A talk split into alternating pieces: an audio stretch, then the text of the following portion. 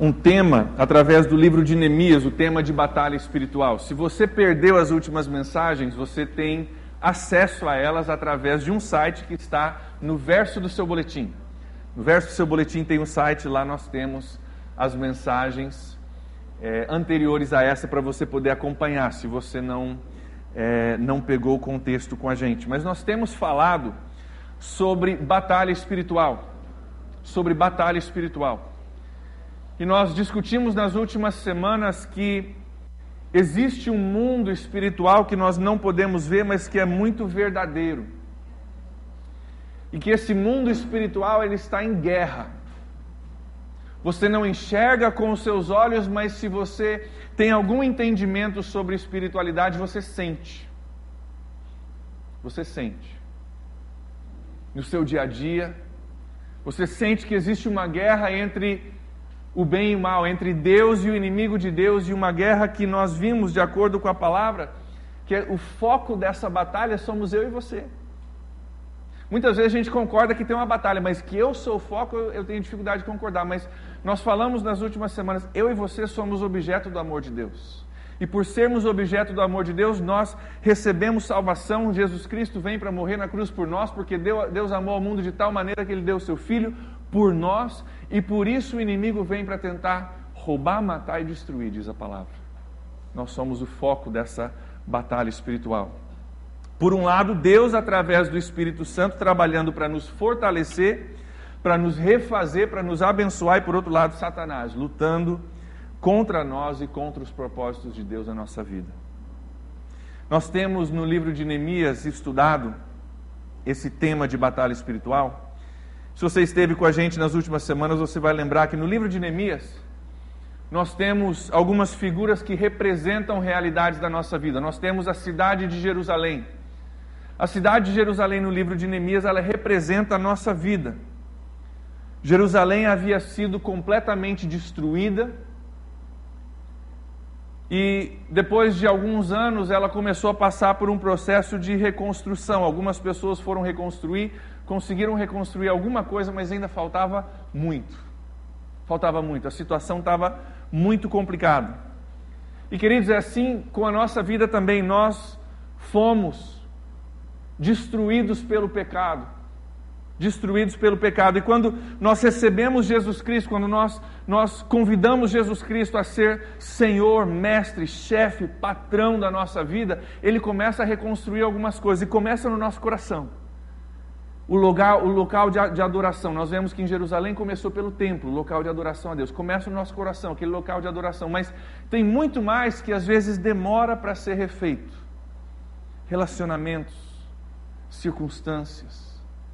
Tem partes da nossa vida, além do nosso coração e do nosso relacionamento com Jesus, que também precisam ser refeitos e, às vezes, demora um pouco para a gente chegar lá.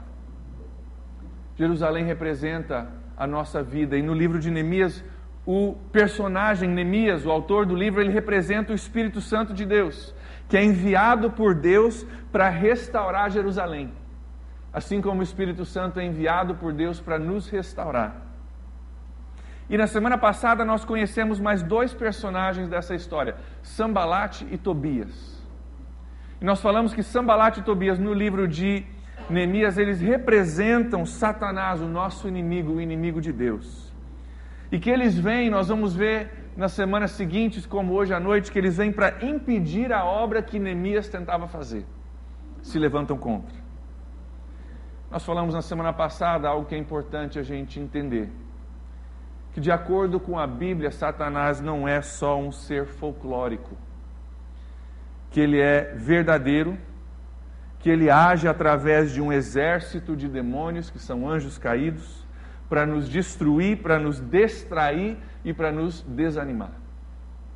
Inclusive, a palavra de Deus é muito forte em nos dar uma advertência em 1 Pedro 5,8, você não precisa olhar comigo, eu vou ler, mas se você quiser anotar, 1 Pedro 5,8, a Bíblia nos diz: estejam alertas e vigiem, porque o, o diabo, o inimigo de vocês, anda ao redor como um leão, rugindo e procurando quem possa devorar. Existe um diabo. Ele é o inimigo de quem? De vocês, nós, eu e você.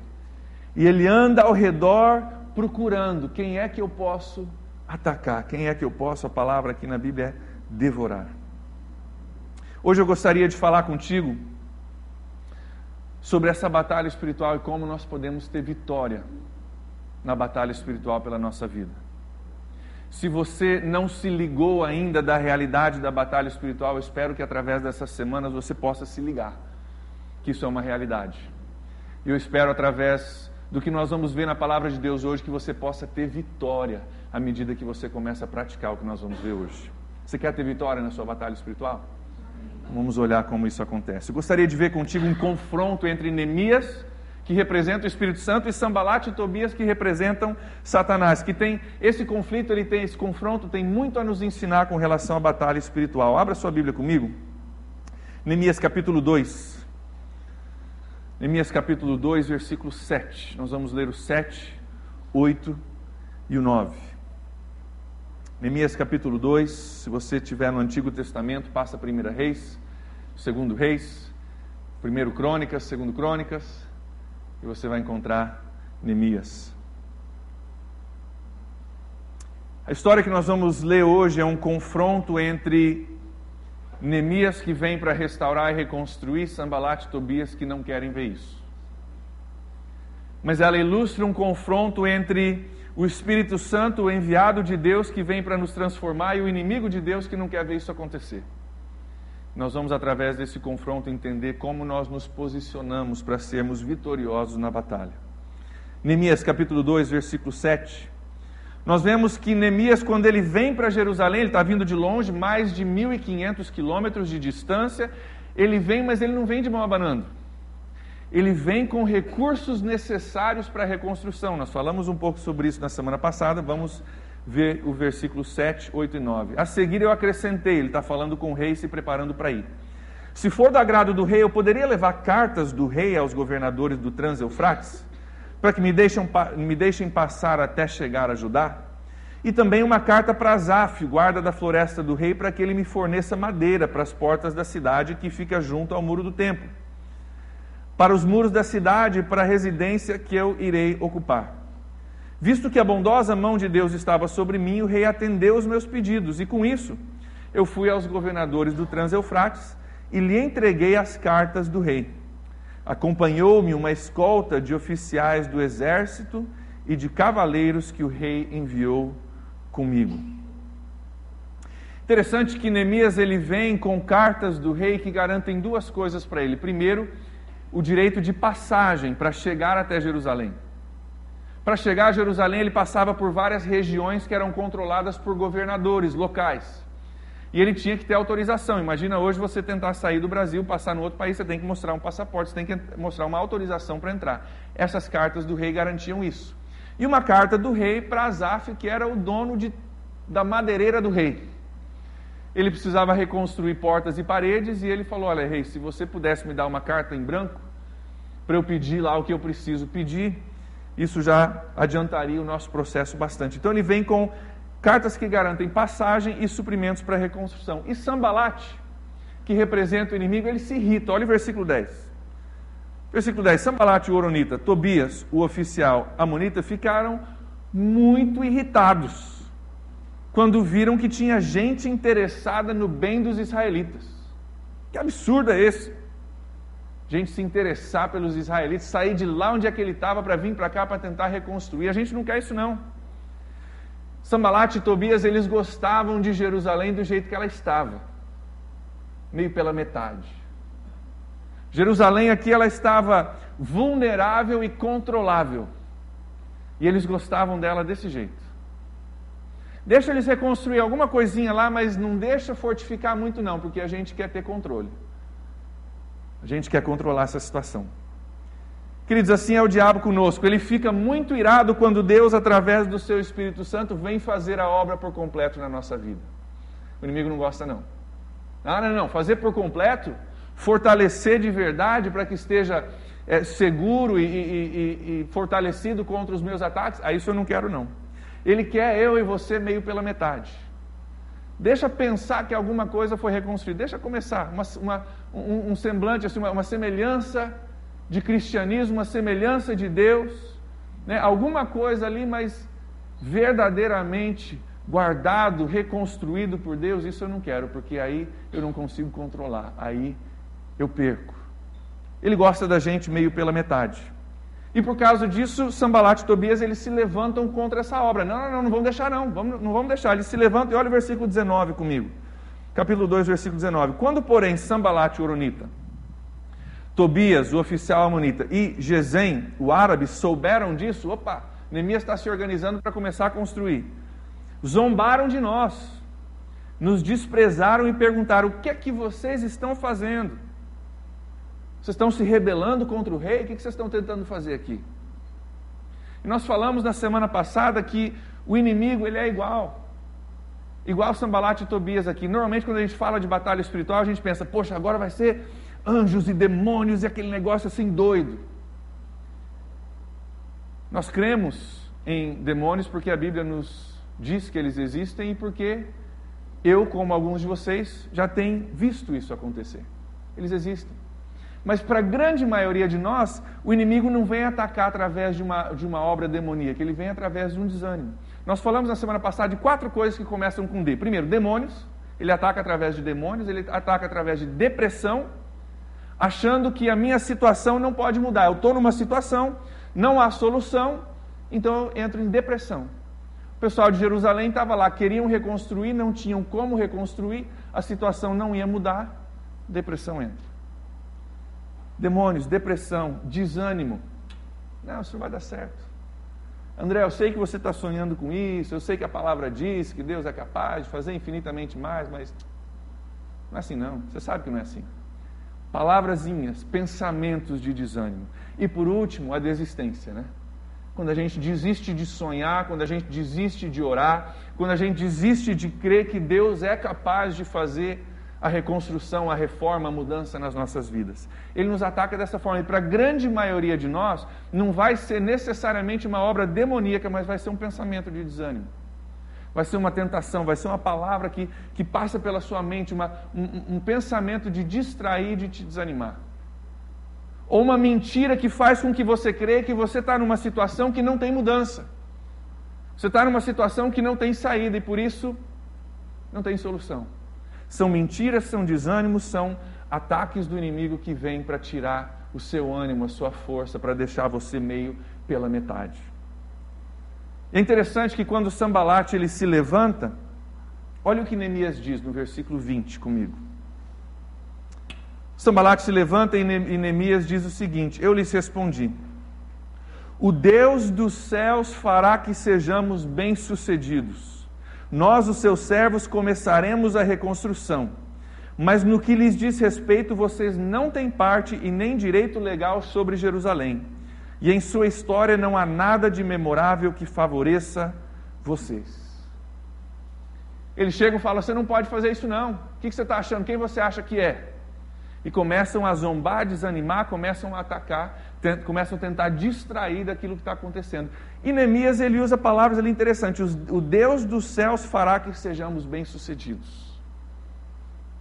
E você pode ler esse versículo e achar, pô, Neemias era um líder daquele assim que incentivava, né? Estava ali no ataque, ele, não, Deus vai nos dar vitória e nós vamos conseguir em nome de Jesus e tal.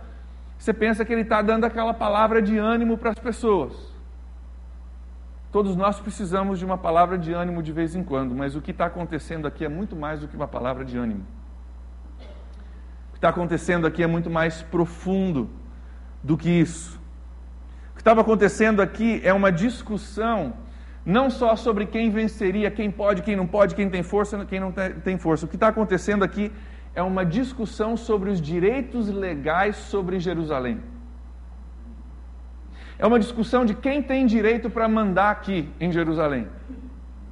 Não é nós vamos vencer, não, nós vamos vencer como faria um time de futebol, né?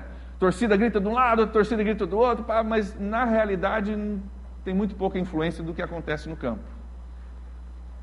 Não é isso que está acontecendo aqui. O que está acontecendo aqui é uma discussão entre quem tem direito legal de dizer o que acontece e o que não acontece. Importante você entender que Sambalat era governador de uma província que englobava Jerusalém.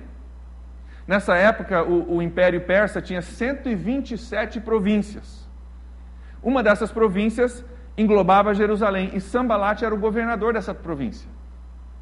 Por isso que Neemias precisava de cartas para passar por cada província, dizendo: Estou indo a Jerusalém, estou aqui com a autorização do rei, posso passar? Pode. E agora Sambalat, que é o governador, está dizendo: Peraí, você não tem direito, não, ele não quer a reconstrução e por isso ele pergunta: O que, que vocês estão fazendo? Quem são vocês para tentar reconstruir isso aqui? Quem mandou? Afinal, ele era o governador, ele era a autoridade ali naquele lugar.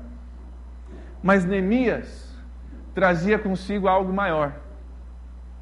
Aquelas cartas que a gente viu no versículo 7 do capítulo 2, não eram somente cartas que garantiam passagem e que tinham suprimentos para reconstrução, mas aquelas cartas eram assinadas por quem? Pelo rei. Neemias foi comissionado pelo rei para reconstruir Jerusalém. E quando Sambalat chega e fala: Quem é você? Quem é você? Ele apresenta uma carta e diz: Eu sou o homem comissionado pelo rei que está acima de você para reconstruir essa cidade. Está acontecendo uma briga legal e, judicial sobre quem pode mandar aqui. Neemias responde com uma autoridade que é maior do que a autoridade de Sambalat. Veja bem, Neemias entendia que tem uma diferença, queridos, muito grande entre poder e autoridade. Você precisa entender isso para você ser vitorioso na sua batalha espiritual. A diferença entre poder e autoridade. Poder é a capacidade de fazer alguma coisa. Eu tenho poder de pegar essa cadeira, levantar ela, colocar ali. Eu tenho essa capacidade. Isso é poder. Autoridade é o direito legal de fazer alguma coisa. Tem uma diferença crucial na nossa batalha espiritual. Poder é a capacidade de fazer. Autoridade é, a, é o direito legal de fazer essa coisa. Sambalate estava tendo um conflito entre quem tem autoridade. Quem é a maior autoridade? E essa diferença entre poder e autoridade é muito importante. Eu quero ilustrar, às vezes a melhor forma de se ilustrar um conceito de uma forma bem prática e visível. Eu tenho no meu bolso aqui uma chave. Essa é a chave do carro meu e da minha família. Essa chave, ela me dá poder. Poder de ir lá apertar um botãozinho e a porta abre. Legal, né? Aí eu boto na ignição, ele liga e eu posso ir para onde eu quiser, ou pelo menos até a gasolina acabar, né? Se eu quiser pegar o carro hoje à noite depois do culto e ir para Manaus, eu posso ir. Eu tenho o poder de fazer isso. Essa chave, ela me dá esse poder. Mas dentro do meu carro, sempre eu carrego comigo um documento.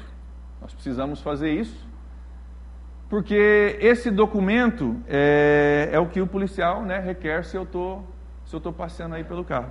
Eu trouxe o documento nessa noite, e o documento consta aqui: André Alexandre Vargas, tipo do carro, ano, fabricação e tal.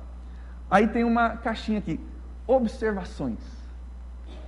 Não sei se tem no seu documento, mas no meu tem observações. E diz aqui, Banco Volkswagen. Banco Volkswagen. Ou seja, está no meu nome. Mas quem é o dono do carro verdadeiramente? O Banco Volkswagen. Infelizmente, né? Queridos, a diferença entre poder e autoridade é o seguinte: eu tenho a chave, eu posso levar o carro para onde eu quiser no Brasil. Se eu não fizer pagamento, o banco Volkswagen vem para mim e fala: lembra aquele documento? Esse documento me dá autoridade legal para tirar o seu poder. Certo? Deixa de fazer o pagamento para você ver. A pessoa que verdadeiramente tem autoridade sobre o veículo tira o meu poder. Essa é a diferença entre poder e autoridade. Esse entendimento para mim e para você é absolutamente crucial na nossa batalha espiritual. Por quê? Porque quando Neemias chega com cartas do rei, Sambalate não tinha mais direito legal sobre a obra. Você pode não gostar, você pode não concordar, você pode não querer, mas você não tem direito legal. É uma diferença muito grande. O governador não queria, mas o rei que está acima do governador comissionou Neemias como autoridade e colocou na mão dele a autoridade para fazer aquilo que ele queria. Queridos, é assim na nossa vida também. É assim na batalha espiritual que nós enfrentamos. A nossa vitória está na autoridade do nome de Jesus. Na autoridade do nome de Jesus. O inimigo foi dado poder sobre as nossas vidas pelo pecado, coisas que nós fizemos por querer e sem querer. Mas quando você entrega a sua vida para Jesus, o nosso rei, ele comissiona uma obra de restauração da autoridade e dá autoridade ao Espírito Santo para fazer a obra. Quando você entregou a sua vida para Jesus, ele deu uma carta para o Espírito Santo: vai lá e reconstrói, vai lá e refaz, vai lá e reergue, vai lá e transforma. Você é comissionado com a minha autoridade para mudar a vida do André, para mudar a vida de cada um de nós. E quando o diabo se levanta contra você para te desanimar, para dizer que quem manda na sua vida é Ele, a sua resposta tem que estar na autoridade do nome de Jesus. Ele não manda mais nada. Ele não manda mais nada. A Bíblia nos diz que só tem um nome ao qual todo joelho se dobrará e toda língua confessará. É o nome que está sobre todos os nomes, que é o nome de Jesus. Esse é o nome que tem autoridade sobre todas as coisas. Mateus capítulo 28, Jesus diz: Toda autoridade nos céus e na terra me foi dada, agora vão e façam discípulos. Ele dá essa autoridade para nós como discípulos dele, autoridade de atuar em nome de Jesus. Se você pertence a Jesus, o inimigo não tem mais direito legal sobre a sua vida.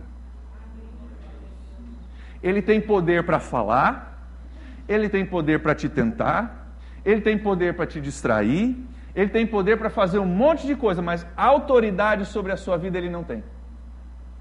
Ele não tem. E na autoridade do nome de Jesus, você pode pegar aquela chave e falar: devolve. Não é mais tu. Eu tenho algo que é autoridade maior do que seu poder na minha vida. Colossenses capítulo 2, versículo 13, você não precisa ler comigo. Se não quiser, eu vou ler para você. Colossenses capítulo 2, versículos 13, 14 e 15, diz assim: Quando vocês estavam mortos em pecados e da incircuncisão da sua carne, Deus te vivificou com Cristo. Ele nos perdoou todas as nossas transgressões e ele cancelou a escrita de dívida. Isso aqui é uma escrita de dívida contra mim, que diz que eu tenho poder, mas eu devo para um banco. Jesus pegou a escrita de dívida sua, minha, e a palavra diz ali no versículo 15 que ele pregou na cruz pago. Pago. Não deve mais nada. A autoridade que você tinha para dizer, ô oh, André, minha vida é tua, eu que mando, hein? Você não pode não, dá a chave aqui. Jesus falou, não, agora está pago. O nome está escrito aqui, ó, Jesus. Quem manda sou eu. E se existem áreas da sua vida e da minha vida onde o diabo ainda está com a chave, você pode chegar na autoridade do nome de Jesus e falar: devolve. Não é teu. Não te pertence, você não tem mais autoridade. Queridos, Batalha espiritual se vence na autoridade do nome de Jesus. A sua vitória está nessa autoridade. É na autoridade do nome de Jesus que demônios correm. É na autoridade do nome de Jesus que situações mudam. É nessa autoridade que pecados são perdoados. Onde o diabo tinha direito, ele não precisa ter mais. Esse entendimento muda muita coisa na nossa vida. Infelizmente, muitos hoje não têm esse entendimento. E quando a gente não tem esse entendimento e não fica firme nisso, o diabo vai dizer que ele manda. Não, mas sou eu que mando. A Bíblia chama ele do, do, do rei da mentira, né? Do, do, pai da mentira. O que aconteceu lá no jardim do Éden? Deus falou: olha, tudo isso aqui é teu. Só tem uma árvore lá que eu não quero que você coma. O que, que o diabo faz? Bota o foco na árvore e diz: olha, tem essa árvore que na realidade Deus não te ama, porque se ele te amasse, ele daria daquela árvore lá inverte, joga uma mentira. É a mesma coisa que ele faz com a gente hoje. A tática dele não mudou um milímetro. A tática ainda é dizer: não, negócio de autoridade funciona para os outros, para você não. Você sabe que eu eu mando. Você sabe que eu nessa situação não tem não tem solução. Queridos, nós temos que entender isso, nós temos que agir baseado nisso. Que essa autoridade ela é verdadeira. Essa autoridade ela é nossa em Jesus Cristo. Nós temos que usar dessa autoridade contra os ataques do inimigo. Quando a tentação vem, em nome de Jesus eu não te pertenço mais. Não vou entrar nessa porque eu não te pertenço mais em nome de Jesus.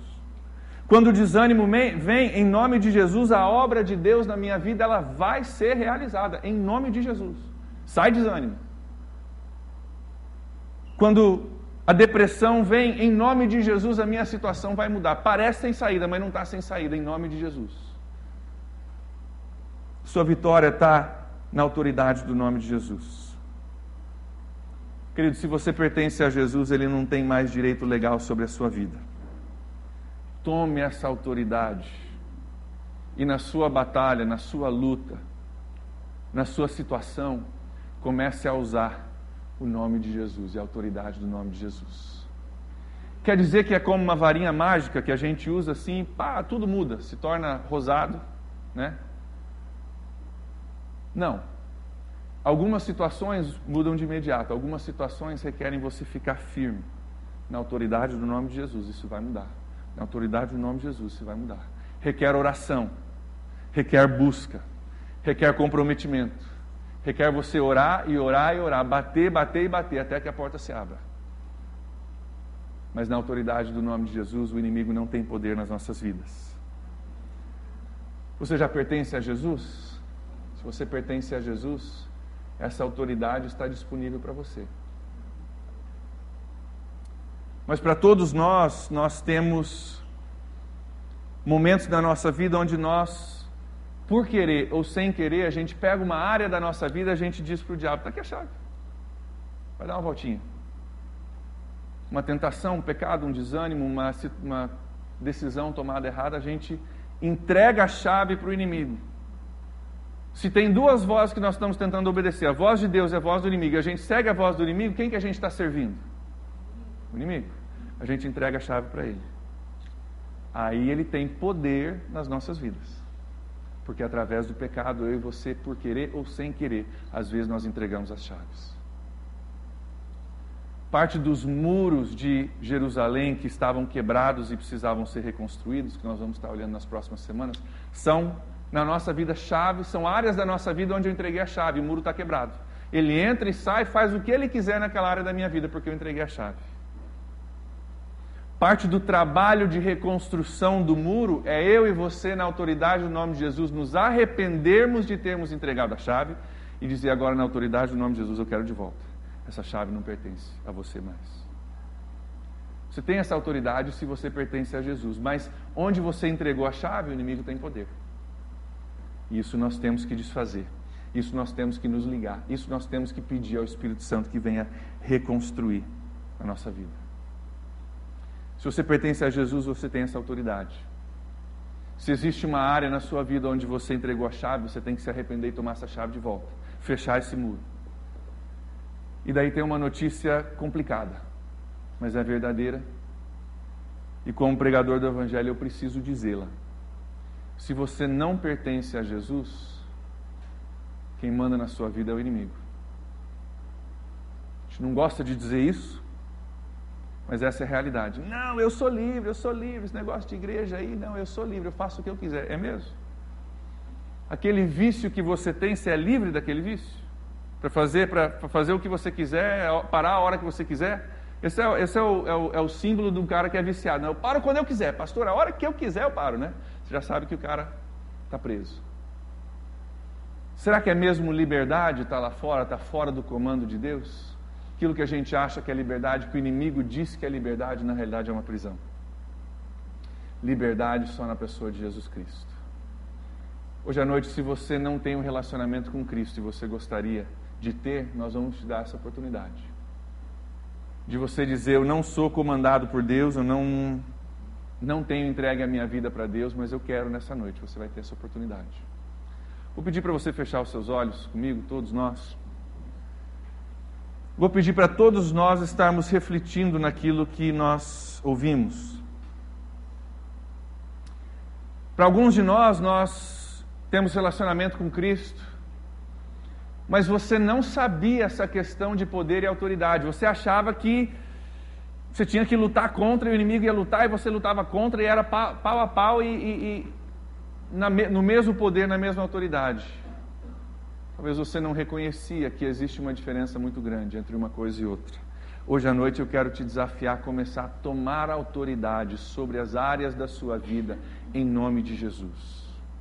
A caminhar nisso Ah, pastor, eu fiz isso na igreja no domingo à noite e segunda-feira estava do mesmo jeito. Fica firme na autoridade do nome de Jesus, orando, buscando, crendo que Deus vai mudar a tua situação. Se você não tem esse costume, se você não tinha esse entendimento, eu quero te desafiar a começar. A entender que o inimigo pode falar, que ele pode até subir lá no muro e dizer que não vai dar certo, mas para mudar ele não tem autoridade. Ele não manda e desmanda em nada, ele só pode falar. Quando a gente começa a entender isso, o inimigo começa a falar e falar: ah, sai para lá, pode falar, vai perder teu fôlego, porque eu sei que na autoridade do nome de Jesus a obra vai ser feita na minha vida. Por isso, o poder que ele tem é simplesmente de nos distrair, de tentar jogar uma mentira para ver se a gente acredita. Acreditou? Aí ele tem chão. Não acreditou? Ficou firme na autoridade? Ele é frustrado. Se você não tem esse conhecimento ainda, eu vou pedir que você nessa noite comece a caminhar nessa autoridade. Se existe alguém, se existe alguém conosco nessa noite e você reconhece, olha, eu, eu pertenço a Jesus, mas tem algumas áreas da minha vida, como tem na minha, onde de vez em quando eu reconheço que eu entrego a chave.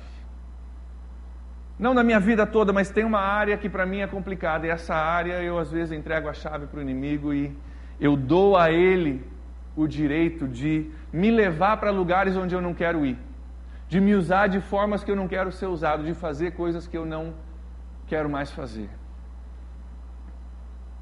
E nessas áreas da minha vida eu quero tomar de volta a chave na autoridade do nome de Jesus. Se você tem uma situação dessa na sua vida, como eu tenho na minha, eu quero pedir que você fique em pé comigo. Fique em pé comigo. Nós vamos orar. Cada situação, cada detalhe, não pense, não, é coisa pouca, isso é, não dá nada. Qualquer brecha, qualquer muro, qualquer tijolo faltando é uma entrada para o inimigo.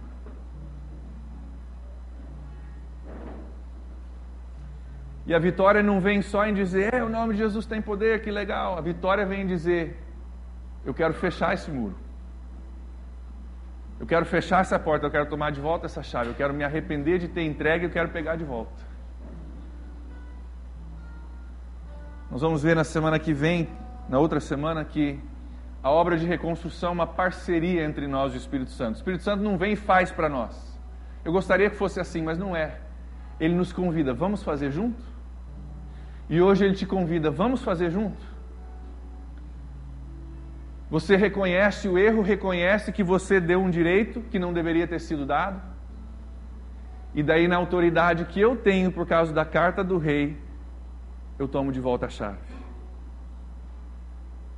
Quero pedir que aí onde você está, você faça a sua parte. Fale com Deus. Deus, o Senhor conhece o meu coração. O Senhor conhece a minha vida. A palavra diz que nada escapa dos teus olhos. O Senhor não, não olha para nós com olhos de condenação, tentando achar uma falha para nos condenar. Não é isso. Mas o Senhor vê com olhos de, olhos de compaixão áreas onde a nossa vida, o nosso muro está destruído áreas de pecado, áreas onde nós, por saber ou sem querer, entregamos a chave para o inimigo. E ele está mais do que feliz de ter esse poder, esse uso da nossa vida. Espírito Santo, som do coração de cada um de nós, fala conosco, que nós possamos ouvir a tua voz claramente nessa noite claramente nos convidando a uma nova forma de viver, nos convidando a uma nova forma de nos portar, nos convidando a estarmos inteiramente debaixo do domínio e da autoridade de Deus. Não só 80%, não só 90%, não só 99%, mas 100%. Para que possamos estar seguros contra os ataques do inimigo. Pai, toma cada uma dessas áreas o Senhor conhece. Toma cada uma, Deus. Nós nos arrependemos nessa noite de termos tomado a decisão de entregar a chave para o inimigo, de naquele momento ouvir a voz do inimigo e servir a ele em vez de servir ao Senhor. Nós nos arrependemos, declaramos que foi errado, que foi pecado e nos arrependemos. E pedimos, ó Deus, que o Senhor venha restaurar essa área da nossa vida. Venha nos perdoar por isso. Venha nos perdoar, ó Deus. Que possa ser muito mais do que uma decisão tomada num momento onde nós estamos estudando a palavra juntos, mas uma decisão que nos segue amanhã, terça-feira, quarta-feira, fim de semana que vem. Que nós possamos ter os nossos olhos abertos para essa realidade. Que o Senhor possa nos perdoar nessa noite. E Deus, tendo confessado isso, nós nos apoiamos na tua palavra que diz que se confessarmos os nossos pecados, Ele é fiel e justo para nos justificar e nos purificar. Então, Deus, agora na autoridade do nome de Jesus, que é o nosso Rei, e comissionou o Espírito Santo a realizar uma obra de reconstrução nas nossas vidas. Nessa autoridade, nós tomamos de volta as chaves de cada uma dessas áreas em nome de Jesus. Pai, nós tomamos de volta, vem Espírito Santo, com as cartas de autoridade que o Senhor tem, e toma de volta cada chave, cada área, reconstrói os muros, começa desde já a reconstruir os muros, para que nós possamos ser inteiramente seus. Inteiramente seus E Satanás, nós declaramos que no nome de Jesus a vitória é nossa. Que você tem poder para falar, mas você não tem autoridade para decidir o nosso futuro, nem o nosso presente, nem o que vai acontecer ou deixar de acontecer. Que quem é o dono, quem é a autoridade máxima na nossa vida é o Senhor Jesus. E os planos dele são bons planos. Planos para nos prosperar, planos para nos dar bênção e nós, confiantes nisso, vamos caminhar, enfrentando as situações de hoje, as situações de amanhã, declarando que em nome de Jesus a vitória, que em nome de Jesus a libertação, que em nome de Jesus aquela oração que parece tão difícil vai ser realizada, que em nome de Jesus não vou só ser eu salvo, mas a minha família comigo. Que em nome de Jesus aquela situação financeira, aquela situação relacional, aquela situação de saúde, ela pode sim ser transformada Pai, nos toma e nos faz inteiramente seus nessa noite. Onde a minha vida, onde a nossa vida tem sido fragmentada. Porque uma parte é do Senhor e uma parte não é. O Deus nos une nessa noite. Nos faz inteiramente seus. Um só, inteiramente seus nessa noite.